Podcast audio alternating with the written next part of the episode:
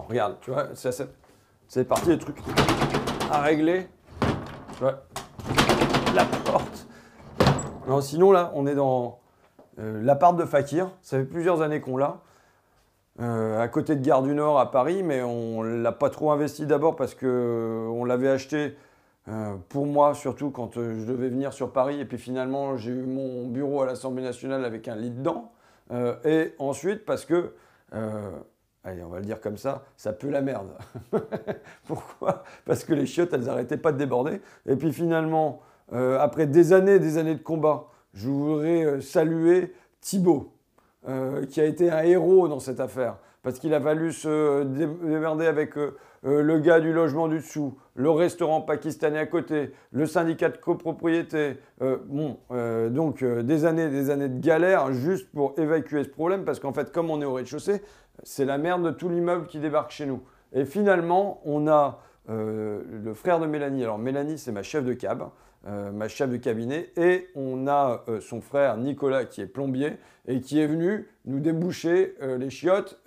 Je ne sais pas trop ce qu'il a passé, il a passé un drain jusqu'au au restaurant à côté et tout ça, donc voilà, ça va beaucoup mieux, ça devient habitable et c'est nécessaire parce que comme avec le confinement, on n'a pas le droit d'emmener les collabs à l'Assemblée nationale, bah, ça nous permet de tourner les vidéos ici et puis euh, de se retrouver, peut-être de faire des tournages avec des intellos et ainsi de suite. Donc voilà, donc on- le BDR, euh, aujourd'hui, ça sera ici. Bon, tu vois, on est encore en cours d'installation. La machine à café, il n'y a pas de café, mais on a déjà les filtres. Euh, ça, je ne sais même pas ce que c'est. Ça va être une armoire, une planche. bon, je ne sais pas trop. Bon. Là, c'est reconfinement. Mais par rapport au printemps, moi, mon sentiment, c'est que le confinement du printemps était au fond habité d'un certain enthousiasme, euh, d'une certaine force de transformation, presque révolutionnaire, à la fois de notre côté, tu vois, en, putain, jamais on s'était arrêté comme ça, c'était incroyable, et puis en plus c'était radical, paf, tu vois, chez toi, euh, c'était clair et net, tandis que là, tu as plein d'attestations dans tous les sens pour les gosses, pour toi, pour les dérogations, pour le caritatif, bon, voilà.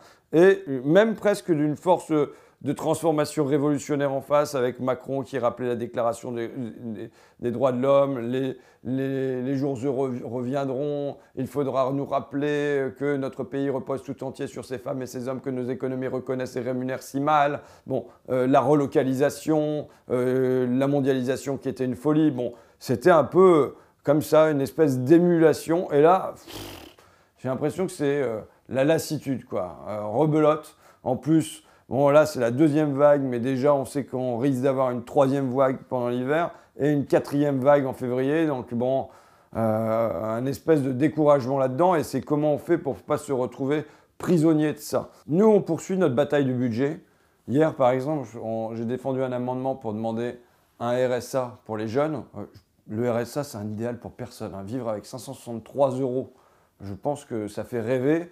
Euh, aucun jeune, euh, aucun euh, adulte et aucun vieux euh, sur Terre. Bon, maintenant, c'est un espèce de filet de sécurité quand nous, on a en mémoire Arnaud qu'on a vu à Tours, qui bouffait pas le matin, qui pouvait pas le midi et qui risquait encore moins de s'acheter le code civil pour ses études de droit. Amanda, étudiante en master, qui, pareil, galérait sur la bouffe, mais aussi sur les soins, qui renonçait à se soigner quand elle avait une gastro et qui même continuait à aller à la fac parce que, au risque de contaminer tout le monde parce qu'elle voulait pas se faire sanctionner par le Crous, qui renonçait à aller voir euh, ses parents le week-end, sans compter les renoncements sur la culture, bon voilà, euh, ou Pierrick qui s'est fait dégager d'Amazon et euh, qui a trouvé des petits trucs pour continuer à vivre, mais bon voilà.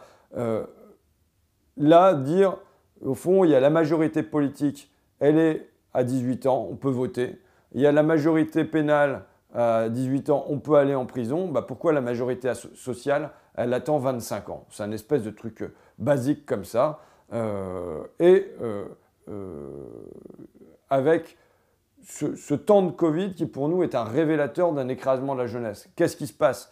Il se passe que déjà sur le plan démographique, pour la première fois, là, il y a, dans notre histoire, hein, il y a plus de plus de 65 ans que de 15-30 ans. Euh, mais 68, c'était l'inverse. hein, ça s'est inversé. Il y a aujourd'hui environ 20% de plus de 65 ans et 17% de euh, 15-30 ans. Il y a eu une inversion par rapport à mai 68. Ça dit quelque chose sur la société. Et cet écrasement démographique, il produit un écrasement économique, un écrasement social. le taux de pauvreté chez les jeunes est trois fois supérieur à celui chez les personnes âgées. Et au fond, mon raisonnement, c'est de dire, pendant la Deuxième Guerre mondiale, au cœur de la nuit nazie, on a mis en place les retraites qui ont permis, pour la première fois dans l'histoire de l'humanité, de faire euh, baisser le taux de pauvreté chez les personnes âgées en dessous de la moyenne de la population. C'est une malédiction millénaire qui était vaincue, alors que pendant, depuis la nuit des temps, dans les classes populaires en tout cas, quand on vieillissait, c'était au crochet de ses enfants ou alors à l'hôpital qui était la charité. Quoi. Euh, ça veut dire quoi? Ça veut dire qu'à ce moment-là, on est passé d'une solidarité familiale, on aide ses parents, à une solidarité nationale ou une solidarité sociale. Et c'est ça, c'est cette mesure politique-là qui a permis de vaincre la pauvreté chez les personnes âgées. Et bien de la même manière, aujourd'hui, on pourrait avoir une rupture du même ordre qui fasse qu'on passe d'une solidarité familiale. Vous savez, euh, moi, mes gosses, quand ils grandiront, évidemment qu'ils seront aidés. Euh, je ne sais pas si ça sera 563 euros, qu'est-ce qu'ils toucheront et tout ça, mais évidemment qu'ils seront aidés. Évidemment que j'ai été aidé. Euh, évidemment qu'il y a des, centaines de milliers, des millions de gamins qui sont aidés aujourd'hui, et heureusement euh, par leurs parents ou par leurs grands-parents. mais il faudrait que, en plus ou, ou, à la place de cette solidarité familiale à l'égard de la jeunesse, il y ait une solidarité sociale, une solidarité nationale qui fasse qu'il n'y ait pas des pans entiers d'une jeunesse populaire, d'une jeunesse précaire qui soient laissés de côté. Et normalement, c'est dans un temps de crise comme le nôtre que à situation exceptionnelle, on se dit mesure exceptionnelle. Là, on a 40% des jeunes qui ont perdu leur revenu. On a 42% qui se demandent s'ils vont pouvoir euh, payer leur loyer. On a 32% des étudiants, eux, qui euh, doutent de pouvoir acheter des serviettes hygiéniques. Euh, bon, dans ce temps-là, on devrait avoir une mesure. Ça peut être davantage que le RSA. Moi, j'ai d'autres trucs à proposer, mais une espèce de, minimum. Et ce qu'on voit là, c'est qu'au fond, à l'Assemblée, malgré tous les discours de rupture de Macron du printemps, et qui d'ailleurs disait qu'il fera des ruptures, il les assumera dans les semaines ou les mois à venir, les mois, les semaines sont passées, les mois on y est, eh bien il n'y a aucune rupture. Euh, tu vois, par exemple, hier, toujours sur le même volet pauvreté, je demandais l'automatisation des aides. Je disais, on a des caisses automatiques, on a des bornes automatiques, on a des prélèvements automatiques, on a même des impôts automatiques maintenant avec l'impôt sur le revenu. Comment ça se fait que quand tu vas demander une aide, en revanche, tu as des heures d'attente, tu dois faire des photocopies, euh, voir euh, ton livret de famille, euh, tu dois tout ramener. si te manque un document, tu dois revenir. Enfin, là aussi, tu pourrais automatiser, sachant qu'il y a plein d'aides. Le RSA, par exemple, c'est un tiers des gens qui ont droit, qui ne, l'utilisent pas. Il y a d'autres trucs sur la santé, ça peut être plus de 50% des gens qui ne vont pas utiliser les, minimums, les minima santé. Donc voilà, on, peut avoir des, tas de ruptures comme ça euh, sur la fiscalité. La fiscalisation d'Amazon, par exemple. Euh, tu vois, euh, ça serait un grand enjeu de, de dire dans ce temps-ci, eh ben, il faut mettre à contribution les entreprises, les grosses, les, les, plus riches du pays quelque part pour les faire déculpabiliser aussi, parce qu'ils doivent avoir mauvaise conscience, se dire, bon sang, on est en train d'encore continuer à toucher des dividendes, alors qu'on voit bien qu'il y a plus de 1 million de pauvres en plus dans le pays. C'est un chiffre qui est approximatif, on ne sait pas s'il est vrai, mais enfin, c'est un ordre de grandeur. En tout cas, voilà, euh, un pan de la société qui craque, bon, ça devrait réclamer des mesures de rupture qu'on nous avait promis. Il n'y a rien. Femme de ménage, si je n'avais pas prononcé le femme de ménage dans l'hémicycle, euh, on n'en parlerait pas. Assistante maternelle, on n'en parle pas, tu vois. Donc euh, là, on est dans tout, sauf des ruptures, c'est même business as usual et pro-business as usual, tu vois. Tiens, je vais te montrer, je n'avais pas prévu ça dans cet ordre-là, mais c'est pas grave, je suis un peu bordélique. Je vais te montrer pour moi le gros scandale du moment. C'est un papier des échos. Mince, j'ai oublié de me montrer la date. Hmm, il y a une quinzaine de jours. C'est euh, le résumé d'une étude de Rexecode. Alors Rexecode, c'est un cabinet euh, qui travaille pour le grand patronat. Donc c'est vraiment de leur camp, quoi, tu vois. Et là, Rexecode a fait un calcul sur ce que donnerait la baisse des impôts dits de production. Je dis toujours dit de production parce que euh, donc c'est la contribution économique territoriale, la euh, contribution sur la valeur ajoutée économique, là les deux trucs CET, c'est VAE qui vont baisser, et l'impôt sur les sociétés. Bon, ils appellent ça les impôts de production, comme s'il y avait, tu vois, d'autres impôts qui n'étaient pas de production. Bon là c'est sur le foncier, bon c'est pas grave. leur calcul, c'est que d'ici 2030, ça va donner 100 000 emplois supplémentaires. Ça, c'est un scandale. Ça veut dire quoi? Ça veut dire qu'on va donner 90 milliards d'euros, parce que c'est 10 milliards d'euros par an jusqu'en 2030, tu vois? Euh, on va donner 90 milliards d'euros et ça va donner à la fin 100 000 emplois. On fait le calcul ensemble parce que, tu vois, ça me fait tellement douter, tellement c'est des chiffres qui sont hallucinants que... Où est-ce qu'il est ma calculatrice là-dessus? Ouais, je suis pas bien doué. Ah voilà. Alors, j'ai déjà, je ne sais pas si ça va marcher avec le nombre de zéros une année de baisse des impôts de production, c'est 10 milliards d'euros. D'ici, ils nous disent, d'ici 2030. Donc, il va y avoir 2021, 2022, 2023, 24, 25, 26, 27, 28, 29, 30. Bah tiens, ça fait 10 ans. D'accord? Ça fait donc, oh, je suis con, ça fait 100 milliards, évidemment. 100 milliards. Et ils nous disent, avec ces 100 milliards d'euros-là, c'est marqué là, ça va créer 100 000 emplois supplémentaires. Donc je divise par 100 000. Ça fait 1 million d'euros par emploi. Je divise par 10 pour dire combien ça nous revient chaque année. D'accord? Ça fait 100 000 euros par an. Pour créer un emploi grâce aux impôts de production qui vont être euh, saupoudrés sur toutes les entreprises, mais on sait que les 280 plus grosses vont récupérer à peu près un tiers du pactole, 3 milliards d'euros par an. Bon, il faut donner 100 000 euros par emploi. Je rappelle qu'un emploi au SMIC, c'est 20 000 euros, avec les cotisations tout compris. Donc ça veut dire que vous donneriez de l'argent directement aux gens, ça ferait 5 emplois. On pourrait créer 5 fois plus d'emplois directement par le service public. Ça veut dire quoi Ça veut dire que moi j'ai des tas de métiers, j'imagine. Euh, les réparateurs de petite électronique. Le marché ne va pas faire émerger ce secteur-là. Donc si on veut que ça, ça existe, qu'il y ait un atelier de réparation euh, par quartier ou par canton, eh ben, il, faut euh, il faut les inventer. Euh, la réparation de bicyclettes. Si on veut que dans toutes les gares, par exemple, pour favoriser l'intermodalité, tu vois, j'apprends à prononcer des grands mots. Ça s'appelle, quand tu prends ton vélo et que tu mets dans le train, ça s'appelle l'intermodalité. Bon, je ne savais pas. eh bien, ça, c'est un métier qui ne va pas émerger tout seul. Avant, il y avait une association à Amiens, elle faisait la réparation des vélos. Maintenant, c'est fini, on peut encore louer des, des euh, ou louer des vélos, mais elle ne fait plus la petite réparation de ton vélo. Bon, et eh bien si on veut ça dans toutes les gares du pays, par exemple, ou à proximité, ça ne va pas émerger tout seul par le, la main invisible du marché. Si tu veux, euh, par exemple, moi, je serais favorable à ce qu'il y ait des photographes. Euh, mon père, il a travaillé pendant 40 ans chez Bonduel, comme cadre, hein, tu vois, je ne la joue pas. mais j'ai pas une photo de mon père au travail. Et c'est pareil, je, discutais avec un gars, son, père, il était agent des eaux, tu vois. Bah, il n'a pas une seule photo de son papa qui travaillait comme agent des eaux. Pareil dans la boulangerie industrielle et ainsi de suite. Bah, avoir ramené des photos des salariés au travail et qu'ils puissent le montrer à leurs enfants, à leur famille, et ainsi de suite, et que ça ne soit pas dans les albums de famille un espèce de continent invisible, c'est un métier que je voudrais faire émerger. Bon, tu vois, alors j'en ai d'autres. Hein. L'agroécologie, ça ne va pas émerger tout seul.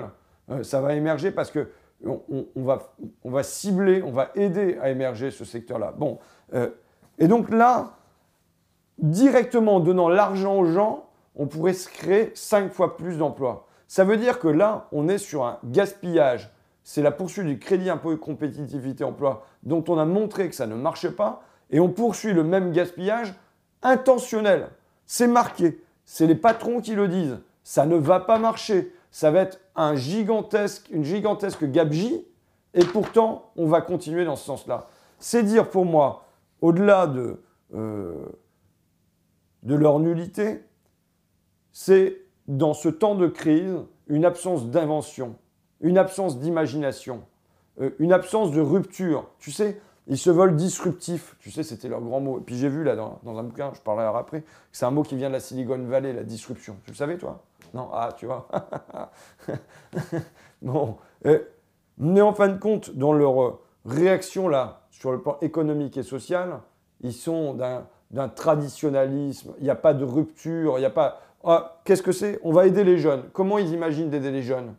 C'est on va donner de l'argent aux entreprises pour qu'elles euh, embauchent des apprentis ou des moins de 25 ans. C'est-à-dire que quel que soit le problème, on donne de l'argent aux entreprises et ça va le résoudre. Tu sais, c'est la phrase euh, quand on n'a qu'un marteau, on voit tous les problèmes sous forme de clous. Bon, bah, eux, ils ont leur marteau. Si on donne de l'argent aux entreprises, c'est la seule chose qu'ils savent faire. Parce qu'ils n'ont pas l'imagination de diriger le pays autrement. Tu vois? Euh, Ça se voit d'ailleurs. Ah, ça y est, c'est parti. Oh là là là là, le montage que tu vas devoir faire. Ça se voit d'ailleurs dans, dans leur gestion de la crise sanitaire, l'absence d'imagination. Euh, pendant l'été, qu'est-ce qu'ils ont fait?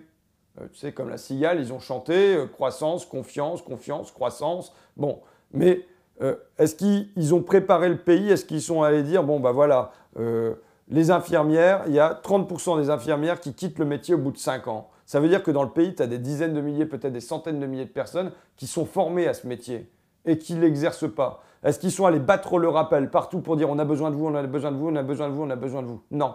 Euh, est-ce qu'ils sont allés voir comment faisait la Chine? Alors on me dit la Chine elle est autoritaire et tout ça. Parce que vous trouvez que c'est pas autoritaire euh, quand Macron il décide que tac, terminé couvre-feu, puis que la semaine d'après il décide tac, terminé confinement. C'est pas autoritaire. Seul à l'Elysée avec son conseil de défense, sans même échanger avec l'Assemblée qui est pourtant bien bidon, il, décide ça. Bon, donc il y a peut-être à un moment aller regarder ce qui se passe ailleurs. Euh, en Chine, qu'est-ce qu'ils ont fait? J'ai vu, euh, alors à Qingdao, là c'est le truc où il y a la bière qui est produite. il y avait 20 personnes avec le Covid. Bon, ils ont bouclé la ville et ils ont testé tout le monde, des millions de personnes. Ils ont testé tout le monde. C'est-à-dire que ce n'est pas du test. au fond, ils saupoudrent les aides du CICE, de là, des baisses d'impôts de production, sans cibler les secteurs à faire émerger. Et de la même manière, quand ils testent, c'est en saupoudrant. Alors, euh, tu vas te faire tester, tu te faire tester? Ouais, moi aussi, tu vois. Chacun euh, dans une temporalité qui est la sienne, euh, bon, voilà. mais sans cibler à un moment les villes, les clusters, les machins. Est-ce qu'il y a eu des études, par exemple, tu vois, sur cette histoire d'eau On sait que en regardant les eaux, on arrive à repérer que 15 jours après, il va y avoir le développement d'un cluster dans une ville, euh, passe euh, euh, avec de l'avance avec les eaux usées. Est-ce qu'on a eu l'idée pendant l'été de se dire, bon voilà, on va faire une remontée de toutes les eaux usées du pays, et puis voilà le mécanisme qu'on va mettre en branle? Non, parce qu'ils ne veulent pas diriger. Ils laissent faire, ils laissent faire, jusqu'à dire, stop, c'est fini, on ferme tout, quoi. Tu vois? Bon, et donc, absence d'imagination. Et par exemple, là, moi, c'est vrai que dans l'imagination, moi, je veux toujours une convention citoyenne sur le coronavirus. Je veux que soient rassemblés euh, statisticiens, euh, bah, euh, les gens qui analysent les eaux, les, des labos pharmaceutiques, les épidémiologistes, les médecins, les, soignants, mais aussi des citoyens tirés au sort, et qu'il y ait une vaste discussion autour de ça, que ça soit filmé par Internet euh, quasiment 24 heures sur 24, tu vois, le love story du coronavirus, euh, et euh, que là, on est un point quotidien sur les masques, les blouses, les gants, les médicaments, les vaccins, où est-ce qu'on en est, ta ta ta ta ta, qui est un point d'étape tous les jours et qu'il y des discussions sur bon bah voilà, alors le commerce, comment on va faire, qu'est-ce qu'il faudrait faire pour que euh, les gens s'en sortent, Amazon, qu'est-ce qu'on va faire? Donc ça c'est sur le terrain économique, mais aussi sur le terrain de bon bah euh, finalement ouais le métro, il y a un gros problème quand on voit comment les gens sont entassés dans le métro, bah on va s'en sortir. Je pense qu'il peut y avoir de l'intelligence collective. Mais en fond, eux qui viennent prôner la disruption, start-up, machin, innovation, quand il s'agit par exemple là de leur pouvoir, ils sont extrêmement archaïques verticalité, autorité.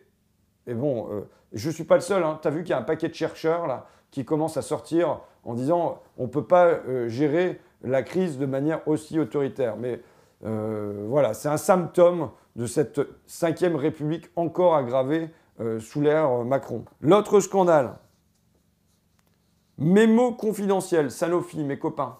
Hein. Donc c'est un truc qui a été envoyé au président de Sanofi. Et euh, il y a un petit bout qui dit ceci. Le projet Alastor visera l'annonce de la fermeture d'usine pour l'horizon 2024. Le projet Alastor doit demeurer d'une extrême confidentialité. C'est-à-dire quoi? C'est-à-dire que Sanofi, qui, euh, euh, quand on écoute les lobbyistes de Big Pharma, c'est 80% des principes actifs qui aujourd'hui sont en Inde ou en Chine, alors que c'était il y a 30 ans, c'était l'inverse, on en avait 80% ici. eh bien, Sanofi projette d'externaliser et euh, de délocaliser la production de médicaments, on ne sait pas où, mais euh, plus euh, sur notre territoire. Je veux dire, là où c'est scandale, c'est que, tu te souviens de ça? C'était au printemps, c'était quand? 16 juin. Emmanuel Macron s'administre une cure de relocalisation chez Sanofi. C'est son copain, Serge Weinberg, PDG de Sanofi. C'est lui qui lui a conseillé d'entrer chez Rothschild, qui l'a accompagné euh, avec En Marche et euh, qui était là le jour où Macron est rentré à l'Élysée. Donc euh, on a là le copain de Macron qui est en train d'une main de décider de la délocalisation et Macron il va pourtant dans les usines pour dire voilà ça va relocaliser ici. Et comment ça va relocaliser? Sanofi a versé je crois 3,5 milliards d'euros de dividendes cette année. Hein, c'est max, quoi, le top. Bon, et comment on va aider Sanofi à relocaliser? En donnant de l'argent à Sanofi. Alors, quand on a créé le crédit impôt recherche, ils ont touché hein, euh, du crédit impôt recherche tous les ans des centaines de millions d'euros. Ils ont supprimé un tiers de leurs chercheurs en 10 ans. Tu dis, les gars, ils touchent de l'impôt pour faire de la recherche et après là, ils suppriment les chercheurs. Quand Élise Lucet est allée interroger Macron, il dit non, non, il n'y a pas de problème, ça aidera pour l'avenir. Ça me fait écho au, au bouquin là que je suis en train de lire. Puis comme ça, je terminerai, parce qu'à un moment, il faut bien terminer. Euh, Cédric Durand, Techno-féodalisme, critique de l'économie numérique. Voilà. Je n'ai pas terminé le bouquin. Il me reste un tiers à lire à la fin, et c'est justement là où est développée l'hypothèse techno-féodale. Mais en gros, euh, c'est que euh, on a des nouveaux seigneurs, ce sont les, seigneurs du numérique, et les États se font vassaliser. Je voudrais lire un passage qui est un peu plus optimiste. Lors de l'édition 2018 du World Economic Forum de Davos, le milliardaire George Soros s'est livré à un réquisitoire implacable à l'endroit de donc, ces firmes euh, numériques. Les monopoles de l'ère Internet, tout en fournissant des services d'intérêt général cruciaux, entravent l'innovation, le bon fonctionnement des marchés et constituent une menace pour les libertés individuelles et la démocratie. Selon lui, il est inévitable qu'une nouvelle réglementation et de nouveaux principes fiscaux viennent rapidement mettre un terme à cette situation. Sur un ton plus ironique, The Economist, donc c'est toujours pas l'extrême gauche hein, quand même, euh, prenant acte que ces plateformes sont décidément too bad pour big, anticompétitive, addictive and destructive to démocratie, a publié un mémo pastiche à destination des PDG de Facebook, Google et Amazon, dans lequel il détaille les options stratégiques dont ceux-ci disposent face à un retour de bâton considéré comme inéluctable. Bon, je terminerai là-dessus. Ce bouquin est passionnant, euh, mais on devrait être dans un temps de rupture fiscale aussi. Euh, la Première Guerre mondiale, c'est à ce moment-là et à travers un radical. Euh, radical à l'époque, ça veut pas dire qu'il était radical, ça veut dire que c'était une appartenance politique, donc ça veut dire plutôt centre, centre-gauche. Il s'appelait Joseph Caillot, euh, a mis en œuvre le début de l'impôt sur le revenu. Alors que c'était promis depuis des décennies, c'est la Première Guerre mondiale, qu'il a euh, fait entrer, parce qu'on avait besoin de ressources. Bon, eh bien là, je pense que c'est le moment de mettre en œuvre une rupture fiscale et une véritable taxation du numérique. Euh, ils se gavent. Je vais sortir les chiffres là. Je crois que c'est 74 milliards d'euros en plus. Non, je me suis planté. Tu vois, je vérifie, heureusement. J'ai dit 74 milliards d'euros, mais non. C'est plus 74% pour Amazon depuis le début de l'année. 200 milliards d'euros. Et avec Jeff Bezos qui devient euh, hecto-milliardaire euh, très largement. Bon, euh, là, il est temps que notre État et les États en général posent des limites face à Amazon. Je ne me fais pas d'illusions. et je voudrais terminer sur une situation de Max Weber, toujours trouvé, trouvé dans le même bouquin. Les échecs éclatants et répétés d'un gouvernement, quel qu'il soit, contribuent à la perte de celui-ci. Bon, je ne suis pas prophète, moi, Mais il est évident qu'on a là des échecs en série sur la crise sanitaire et euh, que je ne vois pas comment, sans rupture, alors qu'on se trouve dans une situation exceptionnelle avec potentiellement un million de pauvres en plus, euh, je ne vois pas comment on ne peut pas aller vers un échec social et aussi un échec économique. Après, euh, c'est comment on se prépare pour les remplacer, mais là, il va falloir que je prenne mon train pour Amiens. Bon, allez.